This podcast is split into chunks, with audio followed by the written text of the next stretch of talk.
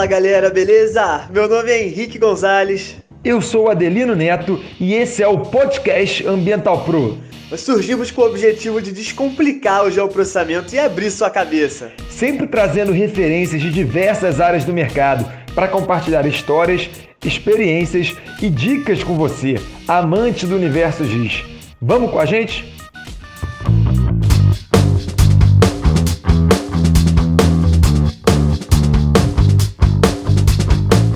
Fala galera, beleza?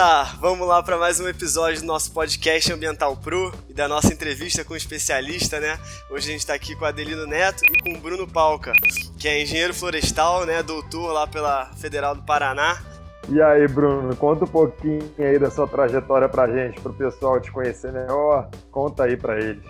Assim, tudo, tudo para mim começou quando eu escolhi meu curso de graduação. Né? Eu fiz engenharia florestal pela Federal do Paraná Entrei em 2008, me formei em 2013. Magicamente me formei nos cinco anos previstos, né, para o curso de engenharia. E dentro da engenharia eu já tive algumas boas experiências, tanto na área de geoprocessamento quanto em outras áreas da, da engenharia florestal. E isso me motivou também muito pelos meus orientadores que eu tive na graduação para entrar no mestrado, logo na sequência da graduação, e no doutorado logo na sequência do mestrado. Então eu, eu tive aí a minha minha trajetória acadêmica na universidade ela foi desde 2008 até o ano passado, até 2019. Então, 11 anos de, de, de Universidade Federal do Paraná.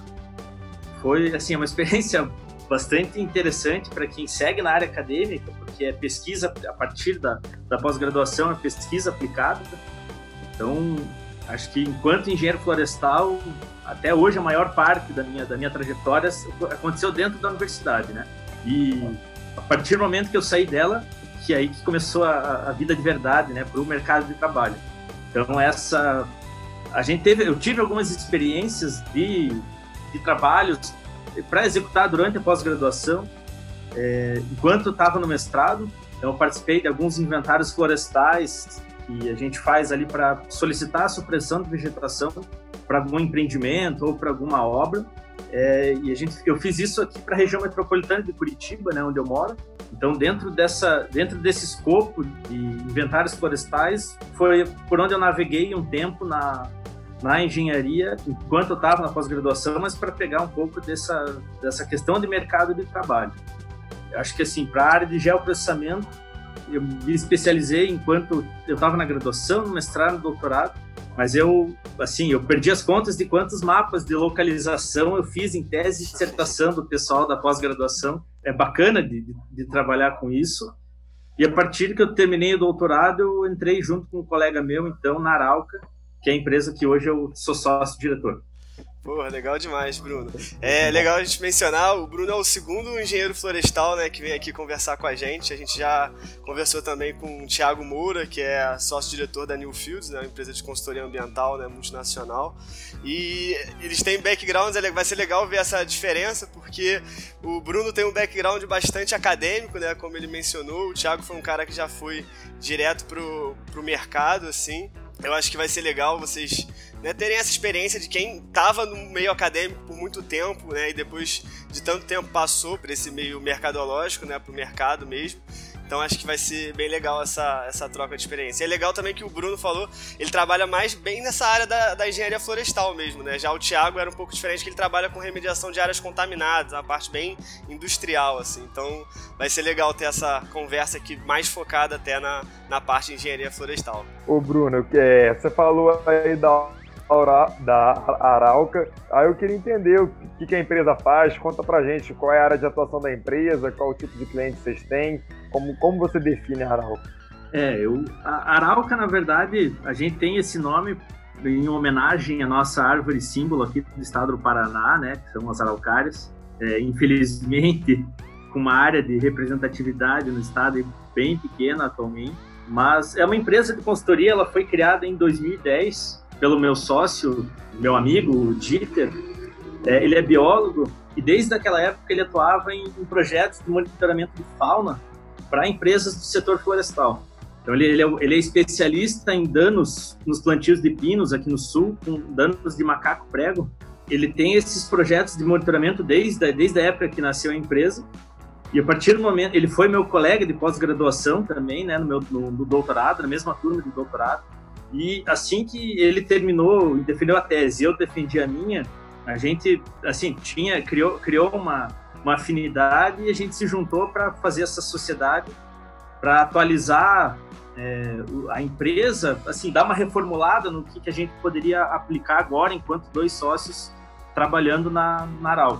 Então, hoje a gente trabalha em três linhas principais de atuação, que seriam de meio ambiente, sociedade e desenvolvimento. E aí, para a área de meio ambiente, a gente trabalha com muito estudo de flora, que é mais a minha especialidade, né? Então, inventários florestais, inventários para supressão de vegetação desses empreendimentos. A gente trabalha com programa de resgate de germoplasma de espécies ameaçadas de extinção. A gente faz é, muitos programas de recomposição, de restauração florestal para áreas degradadas e também para a parte de fauna, que daí é mais especialidade desse, do meu sócio, Dieter, que aí faz inventário e monitoramento, eles fazem aves, mamíferos, anfíbios, répteis. Ele tem, ele tem uma, uma afinidade bastante grande, um trabalho com abelhas nativas, então é uma área que a gente está começando a expandir também, principalmente programas de resgate para esses empreendimentos maiores, né, hidrelétricos, os parques eólicos têm uma demanda grande para monitoramento de aves, é, para a parte de rodovias. Acho que isso como um resumo para a parte do meio ambiente. Se a gente pega o setor da área de sociedade que a gente trabalha, então a gente faz estudo diagnóstico socioeconômico, né, trabalho com educação ambiental. Eu fui, até o ano passado, membro do movimento escoteiro, então a gente tem essa aplicação também de educação ambiental dentro do, do movimento. E a gente também trabalha com cursos e treinamentos para comunidades, órgãos que, que demandam algum tipo desse, desse tipo de serviço. Uma área que a gente entrou forte ano passado é, foi com consultoria ambiental para o setor jurídico, para escritórios da advocacia. Então, esses escritórios que têm especialidade em direito ambiental, é, eles têm esse entendimento do direito, mas falta, tem uma carência talvez na parte técnica. Então a gente agora está dando um apoio muito grande para esses escritórios de advocacia especializados em direito ambiental e a gente faz essa, toda esse, esse, essa consultoria técnica para eles. É, bem como é, hoje eu sou um perito judicial aqui do Tribunal de Justiça do Estado do Paraná, então a gente também faz perícias judiciais aí para os casos que, que aparecem que na parte de desenvolvimento a empresa a gente trabalha agora forte com licenciamento ambiental, né, os programas ambientais de mitigação de impactos para esses empreendimentos, EIA, RIMA, os relatórios ambientais, é, os programas de, de recomposição de áreas degradadas e a parte que talvez nos interesse mais aqui, que é o geoprocessamento, sensoriamento remoto. A gente faz o CAR, faz muito trabalho de mapeamento, classificação de imagens e uma demanda forte que aparece, a gente tem sentido isso dos clientes, é, é trabalhar dentro dos sistemas do IBAMA. Né? Então, o módulo do, do Sinaflor, que hoje todas as autorizações que envolvam vegetação é, para o Brasil, especificamente para o Paraná, mas para o Brasil como um todo, passam pelo Sinaflor. E é um sistema, ele não é tão simples de você utilizar, então tem algumas dicas, alguns macetes, a gente trabalha forte com isso. E o módulo DOF também, que é a parte de transporte e movimentação de carga de madeira, é, que também tem um sistema é, do IBAMA para isso, a gente tem essa, essa atuação junto a algumas empresas que precisam desse tipo de serviço. Acho que num resumo bem geral seria isso, assim, o que, que a empresa faz hoje. Pô, legal demais, cara. É, me chamou até a atenção uma parte que, que eu acho muito importante. Você falou dessa questão educacional. É uma coisa que eu me pego pensando, assim, uns problemas que eu já tive na época que eu prestava serviço de consultoria ambiental, né? Essa dificuldade de diálogo com os advogados, porque é muito distante, a gente sente muito distante o corpo técnico, né, do, do advogado, do contratante, do advogado do cliente. Acaba que o, a gente, cara, muitas vezes a gente já passou relatório, o, o advogado, sei lá, não consegue consegue. Alguns advogados, né? Claro, não vou generalizar, mas a gente já pegou o caso do advogado não conseguir interpretar um gráfico, assim. Então, a gente dá um, pelo menos uma, uma base, uma base para eles, é tipo. Cara, de fundamental, não tem como ele né, balizar uma defesa se não tiver nem um pouquinho de conhecimento técnico. Não pode tornar as coisas completamente independentes. É uma coisa que eu mesmo me perguntava, assim, cara, tem que ter alguma coisa educacional é, ligado à área ambiental para esses advogados, assim. Por isso que eu achei bem legal quando você mencionou isso. É, essa, essa, essa questão, na verdade, é um, é, é uma luta diária minha, porque por tendo passado 11 anos dentro da universidade, a minha forma de escrever redação, a forma de escrever relatório, ela é muito técnica, assim, né? A gente aprende isso fazendo mestrado e doutorado, e é bem isso que você falou, Henrique, a parte de advocacia, você tem que ser tem que ter um cuidado minucioso para você escrever o que eles precisam, mas de uma maneira que não afete o resultado e a parte técnica do relatório. Então é uma dificuldade, né? A gente quer escrever de uma maneira simples, mas também não pode ser tão simples para mascarar algum resultado ou alguma coisa do estilo. Não, perfeito, perfeito. Super concordo, 100%. E só para quem não, não sabe, né, o Bruno é aluno nosso do, do programa completo de, do Programa Completo Ambiental Pro de ele é aluno da nossa sétima turma, né? Hoje a gente está na oitava turma, então é a penúltima turma. Aí queria só aproveitar e perguntar como é que foi, tipo, o primeiro contato dele com geoprocessamento. Foi desde o mestrado, ou foi agora já na oral, na Arauco Ambiental? Como é que foi esse primeiro contato aí com geoprocessamento? É, acho que se a gente pegar tudo que envolve geoprocessamento, né? Porque é um universo de coisas eu acho que o primeiro contato na realidade que eu tive foi a, a, gente aprendeu, eu lembro, eu devia ter uns 16 ou 17 anos, também participando de um grupo escoteiro, a gente aprendeu a utilizar GPS. Então a gente tinha aqueles E-Tregs amarelinhos e a gente tinha algumas atividades para desenvolver com o GPS. Então naquela época aquilo ali já me instigou assim, opa, eu acho que eu gostei disso aqui. Né? E isso foi para graduação, acabou, acabou foi para mestrado, foi para o doutorado. Mas, de fato, quando acho que eu me especializei foi justamente na graduação, em que me interessei demais pela área. Fui monitor da disciplina de topografia ali na universidade e fiz a primeira iniciação científica num laboratório de geoprocessamento da engenharia florestal ali da, da UFPR. Então, ali foi a primeira vez que eu tive contato com, com ArcGIS, com alguns outros programas de, de, de imagens, né, o Envy, o Surfer, que, que produzem outros tipos de análises. E ali que eu falei, poxa, eu gosto disso aqui, eu preciso me, me, me especializar nisso aqui. É, claro que ali foi iniciação científica, então você tem um, um primeiro gostinho da, da coisa, mas não, não dava para se aprofundar tanto. E daí para frente, acho que muito do que eu fui criando pelo gosto com a matéria justamente porque, assim, daí fui autodidata. Eu fui atrás de vídeo no YouTube e comecei com livro, com artigos, com outras, outros materiais para ir entendendo o que, que eu queria. Né? Perfeito. Eu me sinto muito assim também, porque eu lembro na época da faculdade, eu fiz o FRJ, né, Federal do Rio de Janeiro, e é muito voltado para água, saneamento, né? A gente tinha, tipo, mil matérias muito parecidas, assim, de saneamento. E tinha pouca coisa, acho que uma matéria só de geoprocessamento que eu nem fiz na UFRJ, né? E eu fiz na Austrália e quando eu fiz aí, tipo, o olho já brilhou mesmo. Falei, cara, eu tinha até, já tinha até usado o ArcGIS e o QGIS, mas na hora que você vê o negócio na prática, funcionando mesmo, você fala, cara, isso é muito legal, eu quero, é isso que eu quero. Eu falei, ah, que bom que eu fiz engenharia ambiental pra cair, né? Pra ter uma aula dessas de geoprocessamento.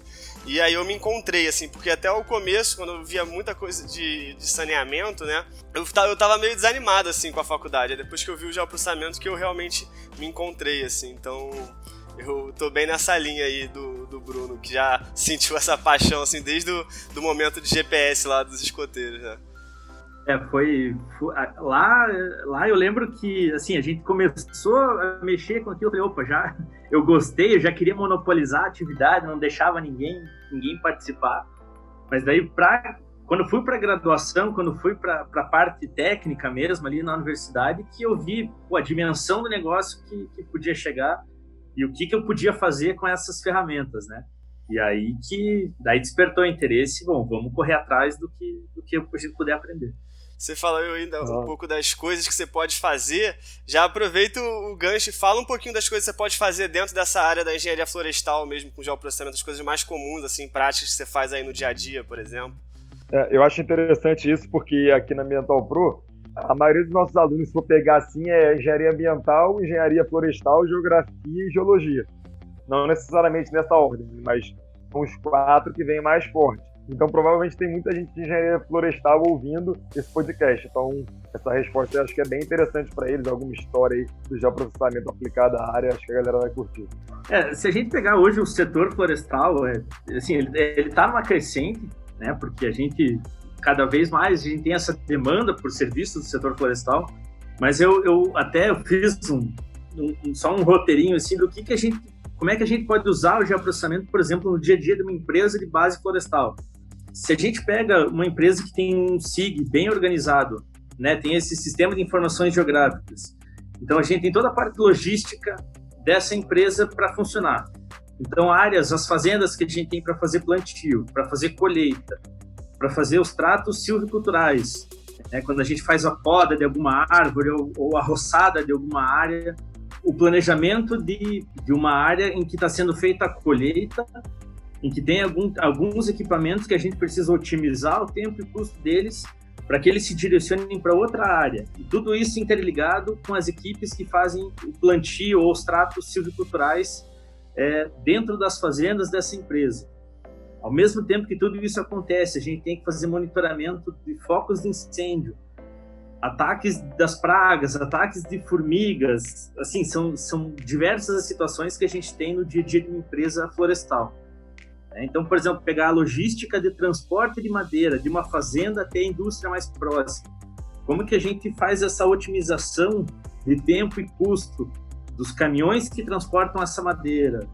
É, como que a gente dimensiona isso para que a gente otimize nossos nossos custos e a gente otimize também nosso a nossa receita dentro dessa empresa, hoje se utiliza muito desses algoritmos de, de localização geoespacial.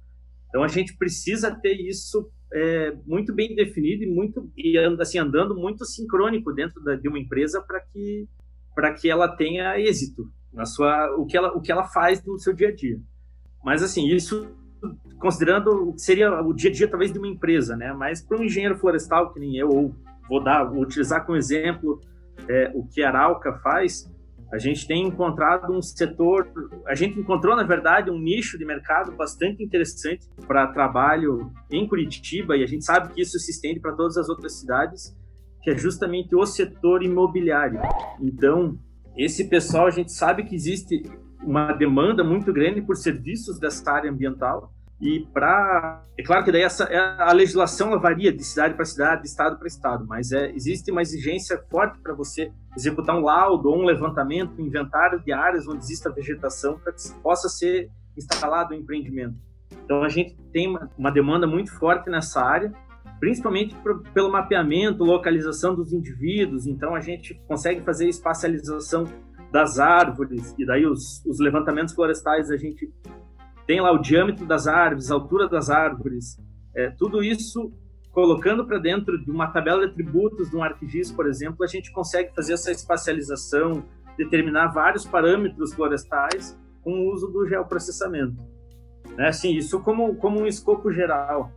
Se eu puder dar dois exemplos, e daí voltando um pouco na, na história da consultoria para a parte jurídica, é, eu acho que assim são duas que me marcaram porque fui eu desenvolvi e a gente já teve um resultado é, em relação a isso.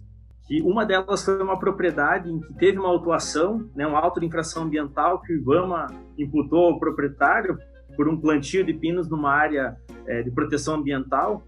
Só que o IBAMA ela, ela, fez essa delimitação da área dos talhões ali de uma maneira meio grotesca, assim, meio muito superficial. Imagina que ele fez um polígono no ArcGIS e não considerou os, os vértices, se tivesse feito um retângulo em cima da área que é para ser autuado.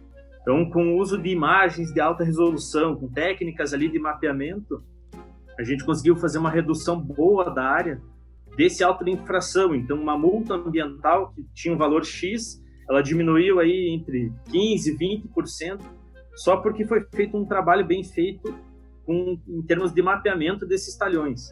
E isso já deu resultado, já saiu algumas sentenças no processo, é, e a gente sabe que o proprietário ele se beneficiou não pela, pelo dano ambiental causado, mas porque foi feito um trabalho para pelo menos deixar mais justo o valor dessa, dessa multa ambiental.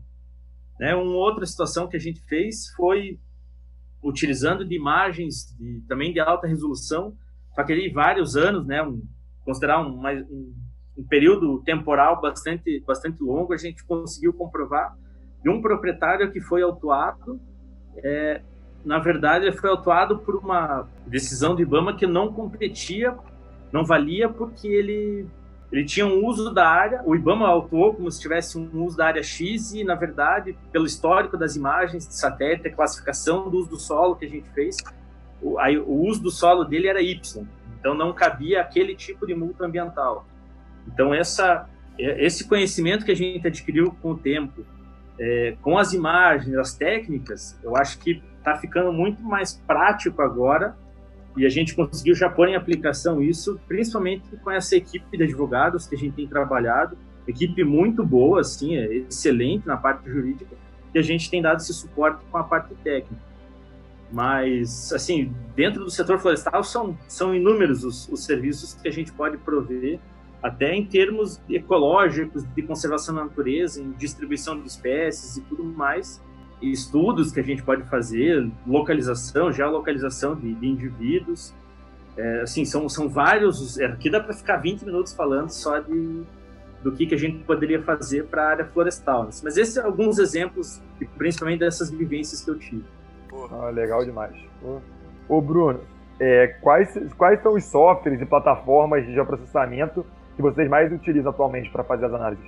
É, eu acho, é, por causa da graduação, a gente, eu utilizei por algum tempo esses outros softwares para uso das para trabalhar com as imagens de satélite.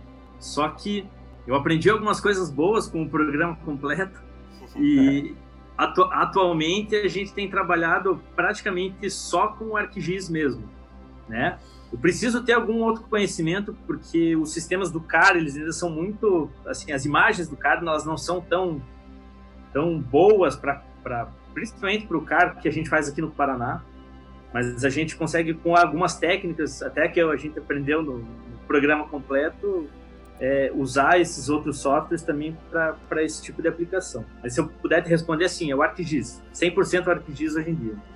Quantos profissionais tem a Arauco hoje em dia? É, hoje a gente, assim, até semana passada éramos dois, né? Era eu e o meu sócio, o, o Dieter, e esta semana a gente agora teve a, vou chamar de aquisição, mas a gente tem mais um, um companheiro a bordo da, da equipe, que também se chama Bruno, ele também é biólogo e especialista na área de fauna. Ele assim é o, ele é o cara para inventário com aves. Então, se você tem qualquer atividade ou qualquer demanda para a parte de fauna, de ave e fauna principalmente, ele é o cara que entende e tem todo o conhecimento sobre isso. Então, hoje a gente está com três pessoas na empresa, somos três sócios e sem funcionários, assim, não somos uma empresa, uma grande empresa, uma multinacional, mas estamos no, no caminho, né? Essa, esse, é o, esse é o objetivo. É, cara, eu tô fazendo levantamento de áreas de RL atingidas por linha de transmissão que passa por cinco é, unidades federativas, F22 e F23. É um desafio enorme. É, a, gente, a gente já fez alguns inventários florestais para linhas de transmissão, algumas aqui no Paraná, e o, o, o Dieter, principalmente esse meu sócio, ele já trabalhou em outras linhas em Santa Catarina. É, é, um desafio muito grande, porque linha de transmissão, a gente tem, se a gente pegar a largura da área atingida pela linha, ela não é tão grande. Mas a gente aí trabalha com inventários, às vezes, de 200, 300, 400 quilômetros. Então não é uma não é uma coisa tão simples fazer um mapeamento disso. É, ele chega a ser até de certa forma cansativo porque você mapeia ali entre 20 e 30 metros, só que por 400 quilômetros, né? Então é é uma demanda bastante grande que está surgindo para a área de energia. A gente tem feito alguns orçamentos, a gente está com alguns projetos suspensos aí, mas a área de energia e das linhas de transmissão são, são promissoras para a área florestal, com certeza. Quais áreas eu devo começar a estudar para aprimorar o uso do ArcGIS. A dica para aprimorar o uso do ArcGIS é fazer o, o programa completo do Henrique. Dentro da geografia tem um campo enorme também de, de aplicações para área, área de geoprocessamento. Não saberia dizer com detalhes assim quais seriam os campos, mas muito, muito do que eu sei hoje de conceitos geográficos é justamente graças aos meus orientadores de mestrado e doutorado. A gente sabe que geografia física aí tem uma, um campo enorme ainda para ser, ser explorado. É, a gente tem um processo educacional ainda quando a gente fala de geoprocessamento, né? Eu sempre menciono isso né, nas entrevistas, né, nos episódios do podcast. É, a galera acha que, ah, não, geoprocessamento é uma, é uma área muito específica, é muito nichado, mas não é, né? Você consegue aplicar, já viu a galera vindo falar de geomarketing eleitoral, você consegue aplicar isso e, cara, em praticamente qualquer coisa mesmo, né? Tudo que tenha banco de dados, você consiga atribuir uma localização aos seus dados, já pode usar o geoprocessamento. Então, fica difícil às vezes a gente falar, não, mas para eu que faço para mim que faço geografia, né? O que que eu para onde eu devo ir? Você tem que ir para onde você gosta mais e provavelmente lá você vai conseguir usar geoprocessamento de alguma forma. É, tudo, tudo que envolve um conceito de espacialização tá aí, né? O geoprocessamento vai estar tá aí para te ajudar. E você falou bem no começo que você foi uma pessoa muito acadêmica, né? Você fez doutorado, depois passou para essa parte do mercado, né? entrou para a Arauca Ambiental. Queria falar, queria te perguntar mesmo como é que foi essa, essa transição da, da parte acadêmica para o mercado mesmo. É, e, e, só complementando, pra, você falou que você é sócio de um amigo seu, né? E como é que foi isso? Ele já tinha empresa, né? Pelo que você falou, e aí, como é que funcionou essa transição? Você que estava mais acadêmico, entrar numa empresa que já existia. Conta um pouco disso aí pra gente. Na verdade, assim, a, a transição, é, ela foi bastante sutil, mas foi sem nenhum problema.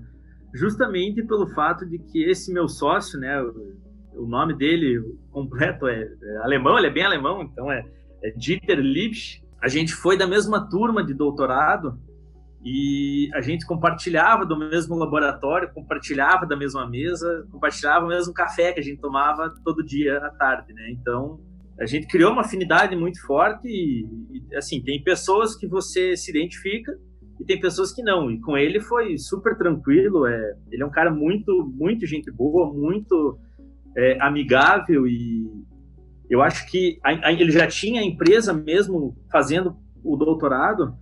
É, eu acho que esse convite por parte dele veio assim naturalmente, porque a gente teve criou essa afinidade pelo doutorado.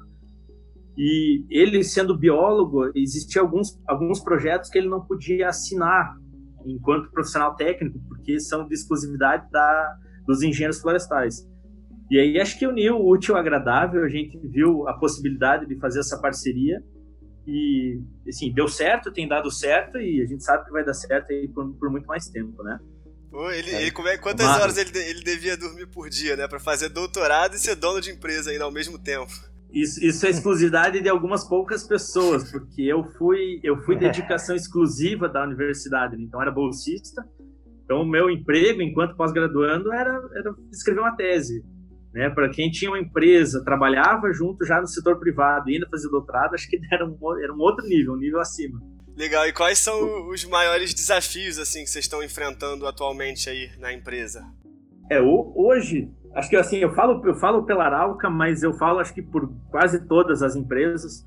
É, a gente estava com alguns projetos, alguns contratos já em andamento e eles foram suspensos por causa da, da pandemia. Então essa pandemia, ela, assim, ela, ela esfriou muito o, o mercado para gente, principalmente para os contratos que a gente tinha de médio e longo prazo que são os de monitoramento ambiental. Então, os monitoramentos de fauna, de flora. É, a gente tinha contratos com algumas empresas que simplesmente eles foram suspensos indeterminadamente até, enfim, até passar a pandemia. Quando deu essa esfriada, é, a gente sentiu uma dificuldade grande porque o mercado continua com muitos profissionais, só que esses profissionais, tá, todo mundo está no mesmo bolo.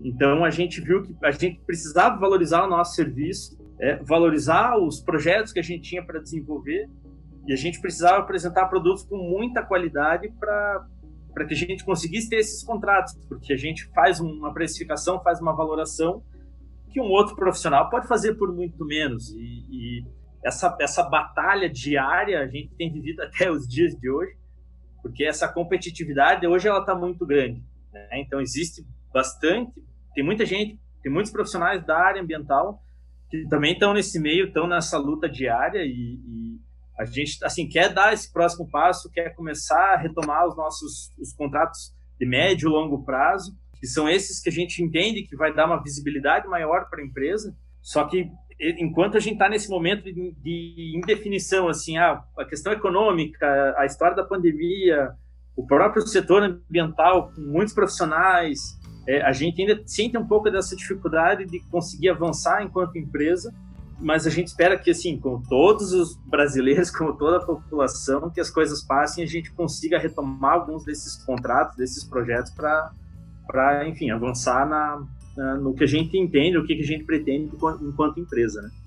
E, assim, é, tira, obviamente que agora na pandemia isso dá uma modificada, mas no geral, assim, antes da pandemia e até pensando no futuro, que a pandemia acabar, tiver vacina, etc., como você acha que está o mercado para um engenheiro florestal recém-formado?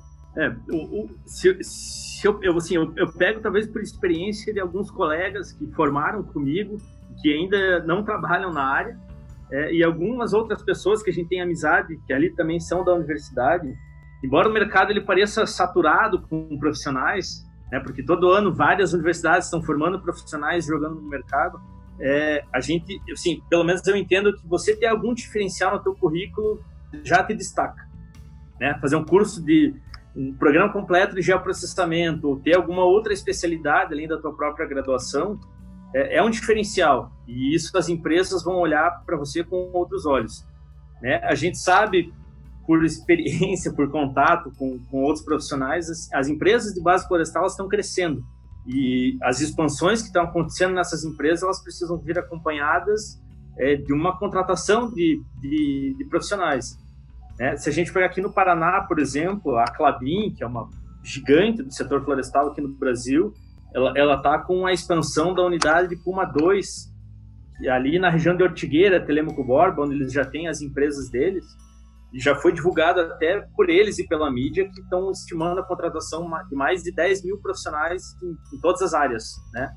Então, assim, há uma demanda. A Clabin, claro, que é um, uma parte, porque é uma empresa enorme, mas as, as, outras empresas de base florestal, elas têm uma, uma demanda crescente, justamente pela expansão das áreas de plantio, pela expansão das, das unidades, pela expansão da, da onde elas estão atuando. Então, assim, tem uma demanda para crescimento do setor. Ela está um pouco, talvez, fria por causa da pandemia, mas se você tem, se você é formado em engenheiro florestal, pode ter certeza que ter um diferencial no currículo vai te, te talvez garantir uma vaga de emprego numa empresa é, ou não. Né? E isso para o setor florestal como um todo. Concordo plenamente, assim, e aqui na, aqui na empresa, né, o Henrique ele fica mais na parte de conteúdo e eu faço mais a parte do marketing. Aí o pessoal sempre comenta isso, ah, o marketing digital vai saturar, tá saturado. Aí o que a galera costuma responder é que tá saturado se tá saturado é de gente ruim. Se você for bom, é até o que o RM comentou aqui, bons profissionais não ficam sem emprego. Então, mesmo que tenha muita gente, se você tiver o diferencial, você vai conseguir. E existem várias formas de você conseguir diferencial para conseguir um emprego. A gente, na, no programa completo, a gente tem um, um módulo que eu e o Henrique que damos para o pessoal, que é o de currículo, onde a gente explica como você consegue esses diferenciais. Um dos diferenciais, obviamente, é o programa completo da Metal Pro. Você você está fazendo não só assistir o programa, né? E sim praticar, fazer os exercícios, fazer os mapas e criar o seu portfólio. O Henrique sempre bate nessa tecla. Mesmo que você não tenha muita experiência como contratado de alguma empresa, você pode criar o seu próprio portfólio fazendo, por exemplo, de mapas aqui dentro do, do programa completo, por exemplo. É, é, é exa exatamente isso aí. E outro ponto que eu ia falar, já linkando com uma, com uma coisa que o Bruno falou na uma fala anterior dele, que eu achei bem legal da questão da qualidade do serviço, né, tanto do profissional quanto da empresa, e essa batalha incessante por, pelo menor preço e tal. Cara, se você é um profissional, se você é uma empresa que tem que você seu serviço, você é o número um, não tem ninguém que você bate no peito e fala, não tem ninguém que faça isso como eu faço Cara, você pode jogar o preço lá em cima, porque se, se o cara falar, não, mas tá muito caro, eu até indico para você, meus concorrentes, fala assim, ah, não, meu concorrente é um terço do meu preço. Pode fazer lá com ele, eu só não garanto que vai ser o trabalho com a mesma qualidade. Então, se você consegue se destacar e se posicionar como o melhor do mercado, aí você não precisa ficar nessa batalha incessante, essa batalha doida por oferecer o menor preço, porque você tem, você consegue, né, ter essa garantia de oferecer o melhor serviço possível.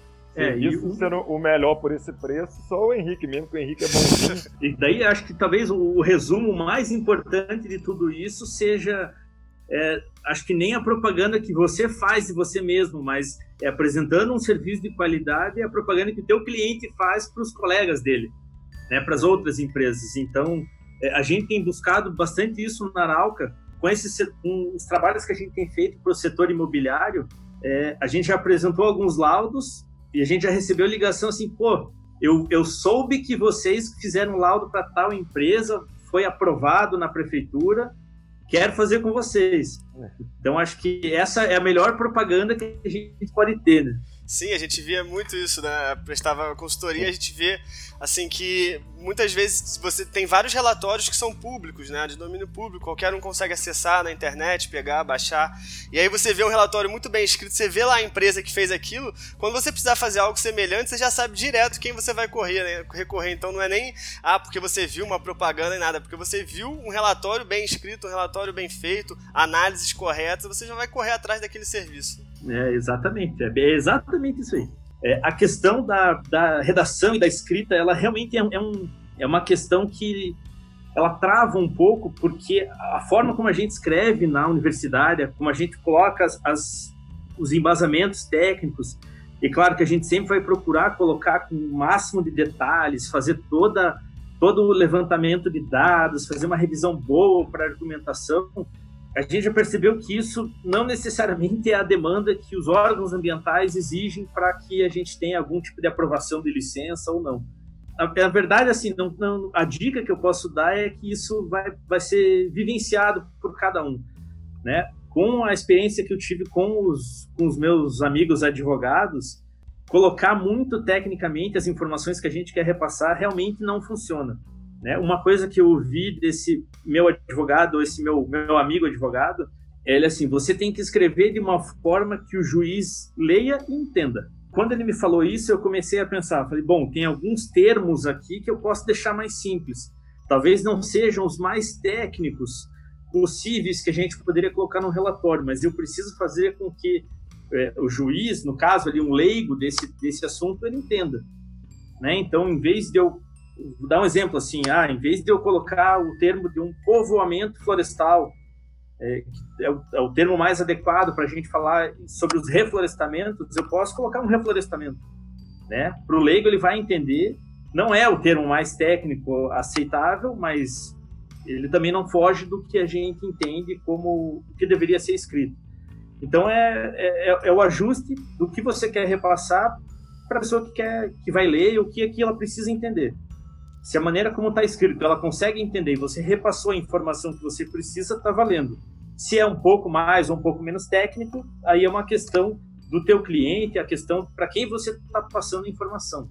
É, isso é uma coisa que eu bato bastante na tecla, né? Tem muita gente que pergunta, ah, mas é, seguindo a regra cartográfica, isso aqui está correto? Eu falo, cara, antes de tudo, para de pensar em regra cartográfica, de acadêmico olha esse mapa, tá dando para entender? Você tá passando a mensagem que você quer passar? Pensa num leitor que não entende nada mesmo, um cara que nem é da área. Dá esse, esse mapa, por exemplo, pro seu pai. Ele vai entender do que está sendo tratado ali? Então, isso é o mais importante. Está sendo. Qualquer pessoa que olhar consegue entender o que está ali, então isso vem acima até de, de, detalhes acadêmicos, né? De ah, não, tinha que estar tá na esquerda, tinha que estar tá posicionado desse jeito. Então pensa, tenta passar a informação da forma mais clara. Depois, claro, aí você quiser recorrer às regras cartográficas e tal alinhar assim, mas o mais importante é você passar a informação de forma clara, né? Para independente de o mapa, o mapa, o seu relatório não pode ser lido só por alguém da área técnica. Ele tem que ser, qualquer um tem que conseguir pelo menos entender um pouco do que está ali, né? É, se, se eu pegar como exemplo um dos relatórios que a gente fez é, para os advogados, é, te, tinha uma das áreas que tinha um banhado, né? E no primeiro texto que eu repassei, a gente aprende quando está tendo lá nossos princípios de ecologia, é que a gente trata isso de uma forma técnica. Então, se eu pegar pelo manual de vegetação do IBGE, eu tenho que tratar sobre a formação pioneira de influência fluvio-lacustre. Uhum. se eu falar isso aí para alguém que não entende, o cara vai achar que eu estou falando chinês. No, no, relatório, embora não seja um termo técnico apropriado, é o banhado. E o banhado o juiz entende, o advogado entende, quem precisar ler entende. Uhum, perfeito, concordo 100%. Bruno falou de um trabalho que foi feito de uma sequência de imagens de satélite. Essas imagens normalmente vocês compram, vocês é, adquirem gratuitamente né, dos sites. É, esse, esse serviço que a gente fez um levantamento temporal ali da, da área, a gente, eu até consegui algumas imagens gratuitas. Né? O, o Estado do Paraná fez um levantamento em 2005 é, com o uso de imagens do satélite Spot 5, com 5 metros de resolução. Só que essa resolução ela não atendeu ao que a gente precisava, porque eu precisava identificar uma feição numa área de campo natural é, muito particular que um pixel de 5 metros não me respondia. Então, para a gente ir atrás de uma informação de anos passados, mas que eu precisasse de uma resolução muito maior, nesse caso específico, a gente teve que fazer a compra de uma imagem de satélite. É, se eu não me engano, acho que a gente comprou do satélite Iconos. Eu acho que na pancromática ele tinha 80 centímetros de resolução. Se eu não me engano, era isso. Mas aí a gente teve que, teve que partir, teve que colocar no nosso orçamento que seria feito da compra de imagens, porque os satélites gratuitos que a gente tinha na internet, é, a gente não tinha essa disponibilidade. Inclusive, isso é, é uma dica que eu deixo aí para o Henrique e para Adelino, como a gente conseguir imagem de alta resolução gratuita, porque é uma dificuldade para achar, a gente não acha e realmente tem que recorrer às empresas que têm esse tipo de serviço.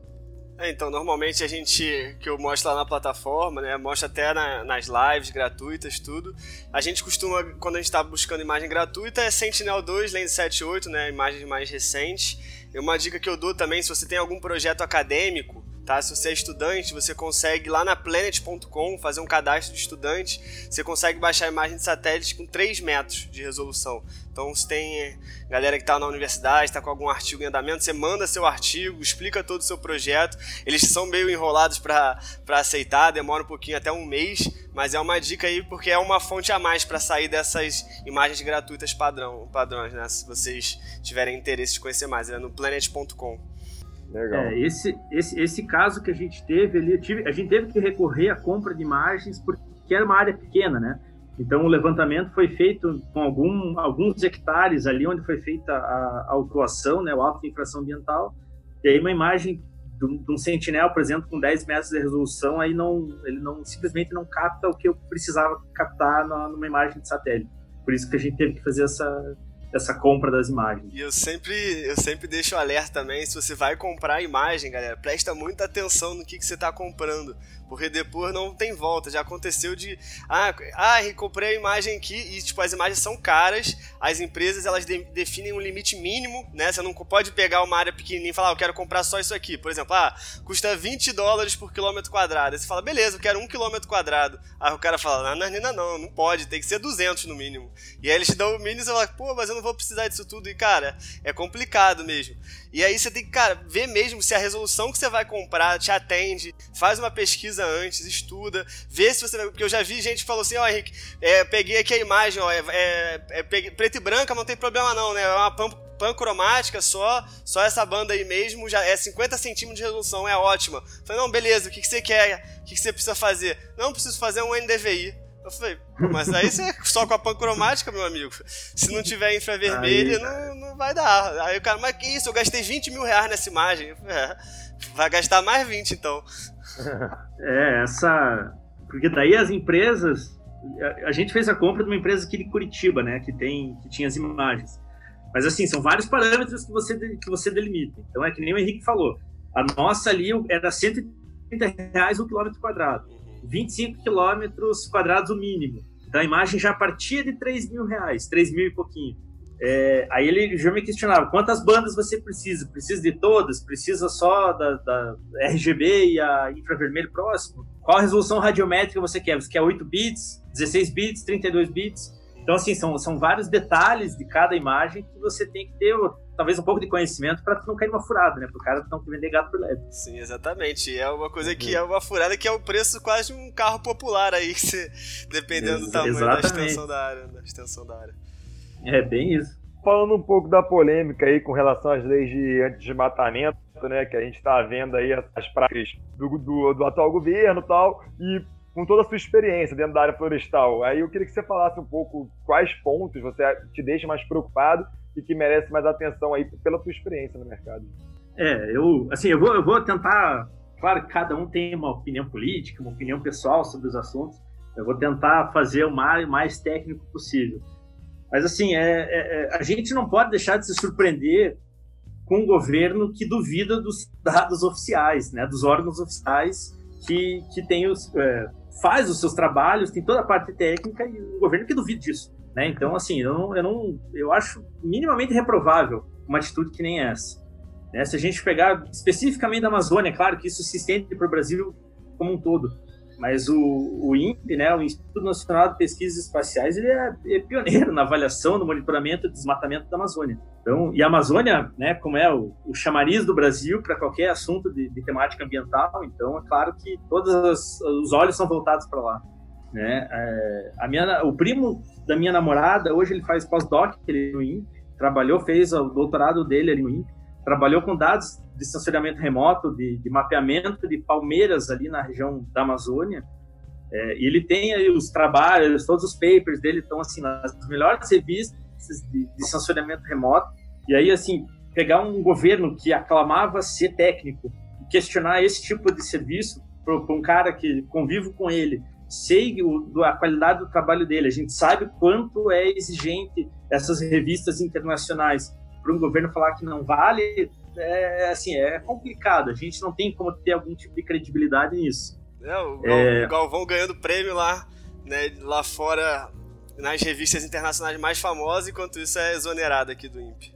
É, assim, é, é, a gente tem que repudiar algumas coisas porque não, assim, independente da sua ideologia, do seu conceito político, não, não tem como a gente aceitar né? É, quando a gente tem um ministro do meio ambiente dizendo que a gente tem que passar a boiada, passar todos os regramentos ambientais, aproveitando que ninguém está vendo, é, que credibilidade ele passa para os investidores, que credibilidade ele passa até para nossa própria população.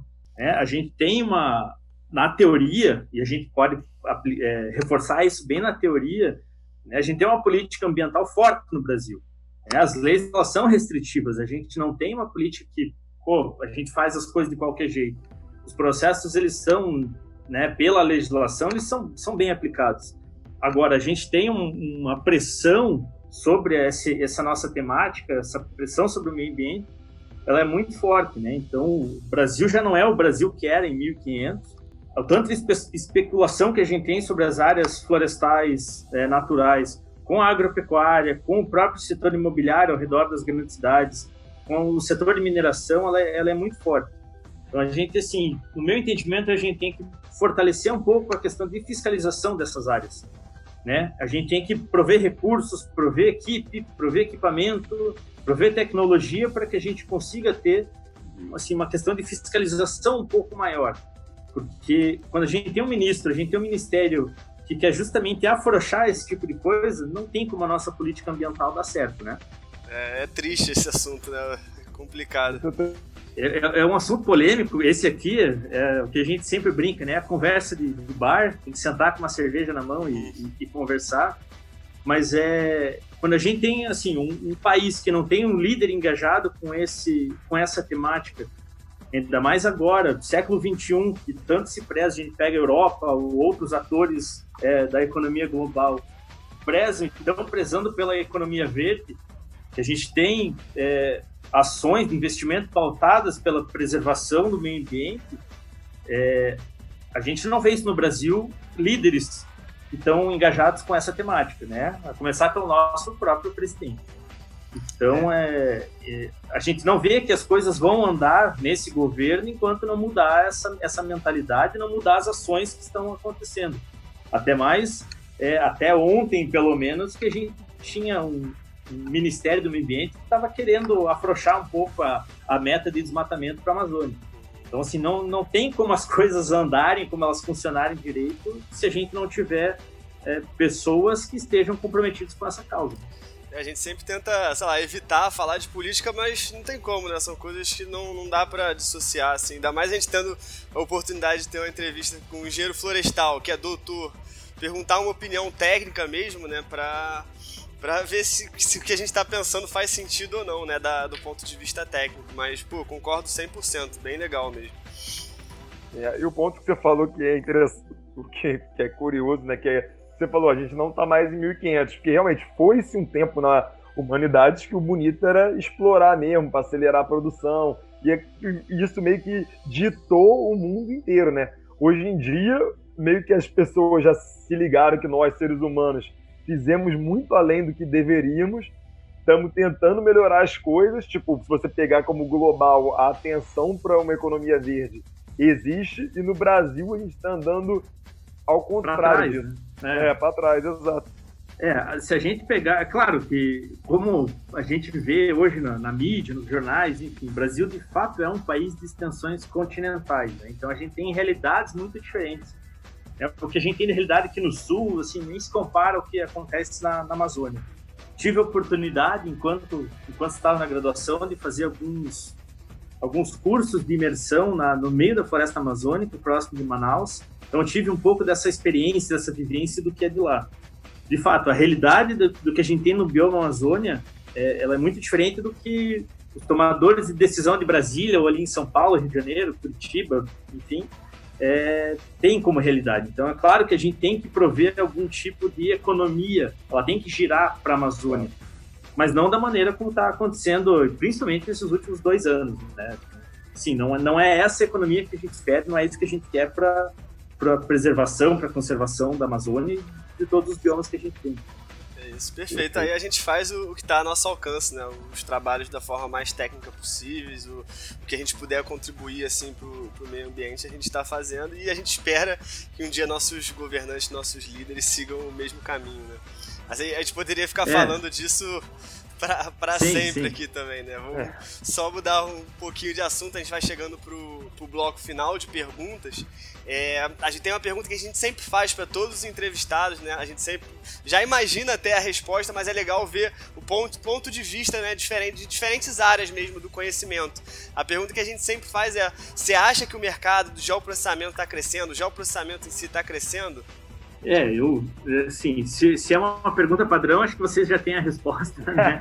assim, definitivamente ele está crescendo e eu acho que um, um, ponto, e daí é um estímulo aí para o pessoal adquirir o programa completo, é porque a quantidade de aplicações que a gente vê, só nos exemplos que vocês passam pelo programa completo já mostra que a área florestal tem benefícios com o geoprocessamento, que a área geológica tem benefícios, que a área ambiental, saúde, enfim, é, eu acho que é o, o mercado ele está crescendo e o, e o, profissional que está interessado em se capacitar nessa área, eu acho que aí tal, talvez esteja o, o, diferencial dele, né? Como a gente tem as inúmeras aplicações e, e como vocês mesmos falaram, é, poderia falar das várias aqui.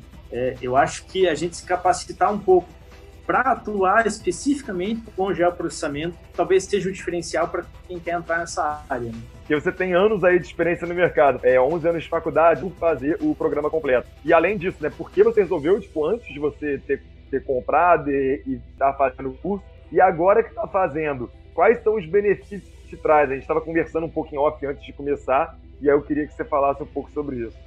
Na verdade, assim, a minha, a minha decisão para o programa completo, ela demorou para acontecer desde que eu comecei a trabalhar com, com ArcGIS, a gente vai buscando alguns fóruns, alguns tutoriais na internet para solucionar os problemas, porque esses aparecem o tempo todo. Às vezes você clica para rodar uma ferramenta e aparece um xizinho no canto da tela, aí você aí já complicou. Então, é, a minha, acho que a minha busca pelo programa começou lá atrás, quando ainda estava no mestrado, é, que até foi motivo de uma de um vídeo de vocês, desses vídeos rápidos, que o, num determinado momento que eu estava trabalhando com ArcGIS, o meu Export Options, na hora que eu ia exportar o mapa, desapareceu. E não tinha Cristo que fizesse aquele, aquele, aquela setinha aparecer. Então eu busquei na internet, achei um fórum, inclusive estava em espanhol para achar esse fórum, e nessa busca eu achei um vídeo de vocês no, no YouTube. Não era sobre esse assunto, era sobre um, um outro assunto, se eu não me engano, acho que era o que fazia o que ensinava a fazer o fishnet. E a gente comecei a utilizar desse desse artifício para fazer alguns planejamentos de, de localização de amostras e parcelas em florestas, adaptado, né, com algumas outras questões. É, mas daí eu vi esse vídeo, eu vi mais um, eu comecei, eu vi outro e num determinado momento me inscrevi no canal do YouTube e num determinado momento apareceu a tal da Semana do ArcGIS. Aí participei, fiz a Semana do ArcGIS, e aí eu só que isso faz assim algum tempo. Daí eu comecei a namorar essa história do ah, tem o programa completo, tem o programa completo. Acho que passou umas duas, três turmas. Eu falei, não, não vou, não vou me inscrever agora, eu acho que tá tranquilo, acho que tá tranquilo. Chegou num momento que eu falei, não, vou fazer, vou ver qual que é desse negócio. Não era, tava, tinha uma, um, claro que tinha um benefício econômico, acho que tava com um desconto, alguma coisa. Mas a primeira coisa que eu, que eu fiz quando entrei no programa foi que eu tive realmente um arrependimento. Né? O arrependimento de não ter me inscrito antes. Porque ah, assim, tem muito conteúdo, tem muita coisa que a gente acha que a gente sabe e não, não sabe. Né? E vocês colocaram isso no programa e eu aproveitei muito dele para fazer uma reciclagem do que eu já sabia, do que a gente já trabalhava. Mas, assim, entrou com a parte das ferramentas um pouquinho mais avançadas. É, eu não terminei meu, meu curso ainda, eu estou no meio, mas toda a parte ali de geoestatística, a parte de com 3D no ArtCine, eu já consegui aplicar isso para alguns clientes é, que a gente tem aqui em Curitiba, mostrar como é um terreno em três dimensões, onde está a localização das árvores. Aí, na última aula que eu assisti, tinha como pegar um ponto e você colocar uma certa altura nele. E a gente já fez isso estimando para a altura das árvores. Pô, foi um negócio maravilhoso. Assim. E a gente passou isso para alguns clientes que também já tiveram, pô, que, que, que coisa diferente, não é o que eu estou acostumado disso para frente, é, para Arauca agora vai ser só, só sucesso, né? É, é aplicar o que a gente tem visto no programa para esses novos projetos que a gente está tá indo atrás. Pô, fico muito feliz de ouvir isso. Legal demais. Principalmente porque, tipo, pra gente aqui do Ambiental Pro, é um desafio grande dar um curso, por exemplo, de ArcGIS, geoprocessamento, que é uma área tão ampla, né? A gente tem aluno a galera que estiver assistindo aí pode até comentar de que área que é, mas a gente tem aluno de, das mais diversas áreas, a gente estava conversando um pouquinho off sobre isso. Tem aluno de zoologia, veterinária, né, aluno que é médico, então muito engenheiro ambiental, geologia, né, geólogo, geografia, os geógrafos, cara, engenheiro florestal, mas foge, tipo, a gente não foca só na área ambiental, e esse era o grande desafio. Como é que eu vou ensinar pro cara que seja da área ambiental, mas também pro cara que é da área da saúde? Então a gente tenta sempre passar as ferramentas de forma que você não decore, ah, exatamente o que é sabe? Ah, eu clico nesse botão e faz isso, mas você entenda o que você está fazendo para você conseguir aplicar independente da sua, da sua, do seu campo de atuação mesmo, né? Então é bem gratificante saber que, por exemplo, eu sou engenheiro, eu sou engenheiro ambiental, eu trabalhei grande parte da minha vida na parte de remediação de áreas contaminadas, era a parte bem industrial mesmo de contaminação de solo, água subterrânea. E é legal ver o Bruno aqui, que é engenheiro florestal, falar dessa que está conseguindo usar os conhecimentos que a gente passou, né, para aplicação na, no campo de atuação dele. Então a gente fica muito feliz com esse tipo de depoimento assim. Não, realmente é, é. muito gratificante pra gente, porque o Bruno foi, começou a fazer o curso, já aplicou coisas que ele aprendeu no curso, e aí já foi satisfação dentro da empresa dele, satisfação para cliente, e é o que o Henrique bate muito na tecla, assim, até quando ele faz o vídeo para vender e tal, que ele, que ele fala, cara, o valor do investimento do curso, você aplicando o curso, você consegue recuperar. Então é realmente um investimento. Você bota o dinheiro aqui porque você sabe que mais na frente ele vai voltar. É, eu já adianto, já voltou esse investimento, tá? Com alguns clientes. É, e vamos, já que a gente está falando bastante, a gente falou bastante da, da parte acadêmica também, que conselho que você daria, assim, para um estudante de graduação, não precisa focar na área florestal não, mas um, um cara que está se formando agora na graduação, ele tem interesse, assim, gosta de geoprocessamento, já assistiu alguma coisa, se interessa, que conselho que você daria para essa pessoa que está saindo da graduação, não tem muita experiência de mercado, tipo, nem fez estágio, nem nada, ou é, não sei, realmente, que conselho que você daria para um estudante de graduação que acabou de se formar ou que vai se formar em breve, assim? É, uma coisa, acho que eu vi, foi, não lembro em qual aula que foi a do Henrique, que a gente não quer que os alunos sejam simples apertadores de botão é, no ArcGIS. Então, assim, uma, uma coisa que é bastante importante, ao meu ver, isso é uma opinião pessoal, é que a gente tem essa teoria do geoprocessamento muito bem consolidada na graduação, né? Que você faça as disciplinas obrigatórias, as complementares, porque também não adianta a gente é, ter que executar algum tipo de análise e não saber por que, que a gente está fazendo isso. Então, se aprofundar um pouco na, na, na, parte de teoria, ela não é essencial, assim, nossa, eu dependo disso para fazer o que eu faço, mas é importante para você entender pelo menos o porquê que você está fazendo isso. Porque você entendendo esse porquê, às vezes te direciona para um tipo de análise ou para um tipo de outro. Além, óbvio, de participe no programa completo, porque ele vai te dar uma, assim, uma experiência absurda com material, ferramentas. É, eu acho que essa capacitação ela tem que ser constante, né? Estamos em 2020, mas a cada dia a gente vê, e daí isso é uma, um, resquício da minha área, né, do meu tempo de academia, é, a gente está sempre lendo paper novo, com técnicas novas, com coisas novas que estão acontecendo na área, e, e, a gente tem que se atualizar sempre com isso.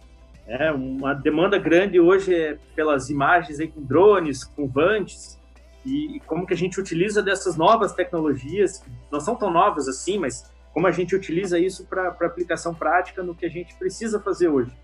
Então, uma frase que eu tenho na minha cabeça é sempre assim: ah, quem fica parado no tempo fica para trás do mercado. Então, além do programa completo, a gente está sempre se atualizando com as tecnologias novas, com as metodologias novas. Eu acho que isso é, isso é importante para todo mundo que, que se interessa pela área e que busca ter uma vivência disso para o mercado do trabalho. Pô, perfeito. Essa legal, frase é legal, muito legal, demais, né? Que a gente às vezes até vê professores tipo, de universidade, a gente tá acostumado, às vezes o cara viveu, né, fez mestrado, doutorado, mas não, não viveu o mercado, não se atualizou dessas novas tendências, assim, e aí o, o, o ensino fica muito engessado, né? Tipo, é, falta essa, essa aplicabilidade no ensino, muitas vezes acadêmico. Isso acontece muito nas universidades mais tradicionais, assim, né? O ensino fica é. meio parado no tempo digamos assim. Show. É, a gente sempre encerra os podcasts pedindo essa dica. Aí são dicas assim, não sei se de livro, podcast, filme, coisas que te ajudaram a ser o profissional e até a pessoa com a mentalidade que você tem hoje em dia. É, eu, assim, eu tenho. Vocês falaram da palavra bronca, me veio na hora, assim, né? Eu, eu sou um pouco suspeito para falar de livros, porque essa bronca eu tomo da minha namorada, eu tomo da minha família faz muito tempo. É, eu tenho um hábito de acordo com a namorada e a família, é um pouco equivocado, digamos assim, que eu tenho muito costume de ler e só ler livro técnico. Né? Eu, não, eu não costumo pegar livro de ficção, de uma história para ler, porque eu estou sempre com algum livro técnico, estou sempre querendo aprender alguma coisa nova. Elas falam que, assim, tem que parar um pouco e viver a vida, né? Não dá para a gente ficar vidrado e, e só pensando nisso mas eu tenho, é, eu criei muito disso pelo mestrado, pelo doutorado, principalmente nas épocas de escrita de tese e dissertação, que aí é uma loucura, né? Você não, não desgruda do computador, tem que ler paper o tempo todo.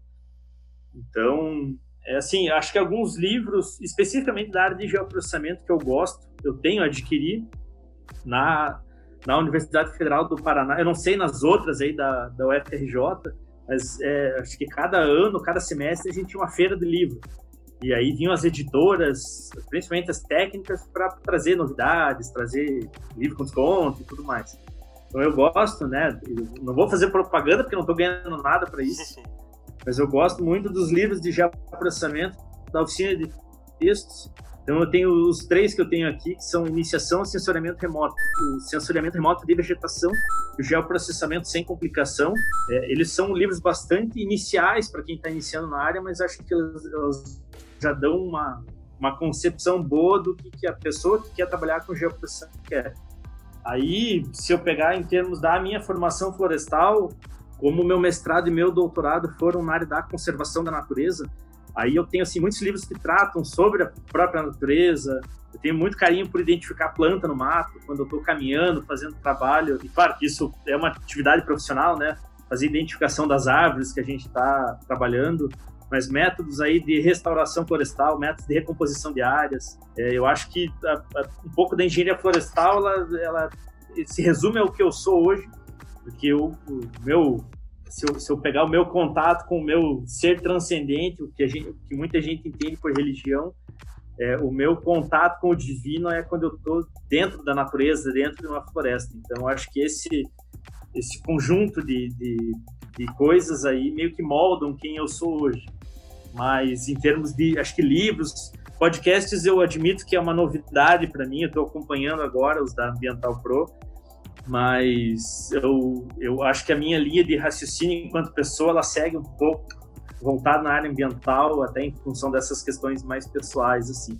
Mas eu digo, eu digo com bastante tranquilidade que esses três livros da área de geoprocessamento são bem indicados para quem está iniciando. Legal, legal é, demais. É, é bom ver essa, essa paixão, assim, quando a pessoa tem uma paixão pela profissão, né?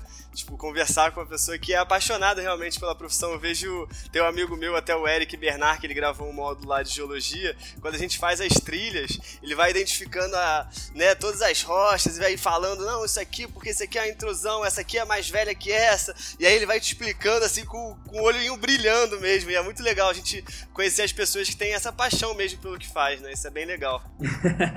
então valeu demais, Bruno. Agradeço muito aí a atenção, o tempo dedicado. Sei que, né, como sócio proprietário de uma empresa, eu sei como é que é corrido, né, para achar um tempinho na agenda para para tirar, trocar essa experiência, mostrar, mas eu acho que é muito importante Principalmente pra galera que tá às vezes saindo da universidade, a gente sente, né? Eu já passei por isso também, às vezes a gente sente meio perdido, né? Não sabe para onde vai, que caminho seguir. E essas entrevistas com pessoas referências na área mesmo dão esse norte, né? Conseguem balizar um pouquinho esse profissional para tomar uma decisão mais acertada, né? Ter um pouquinho dessa vivência do mercado, eu acho muito importante para eles. Então agradeço muito aí seu tempo, sua dedicação e por compartilhar essas histórias com a gente.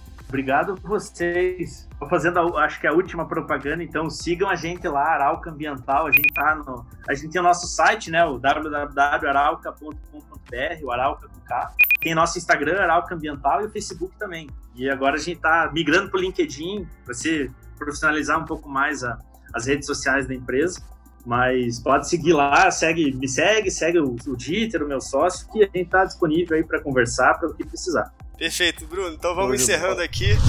E aí, curtiu esse episódio? Então entra lá no nosso Instagram, AmbientalPro, e conta pra gente o que, você achou. Lembrando que toda semana teremos um novo entrevistado, contando um pouco das experiências práticas relacionadas ao mundo do geoprocessamento. Então não se esqueça de seguir nosso perfil aqui no Spotify ou qualquer outra plataforma que você estiver ouvindo, beleza? Se esse podcast já te ajudou, compartilha também com aquele seu amigo, aquela sua amiga que quer mergulhar de vez, né, de cabeça no mundo giz. Vejo vocês no próximo. Tchau, tchau!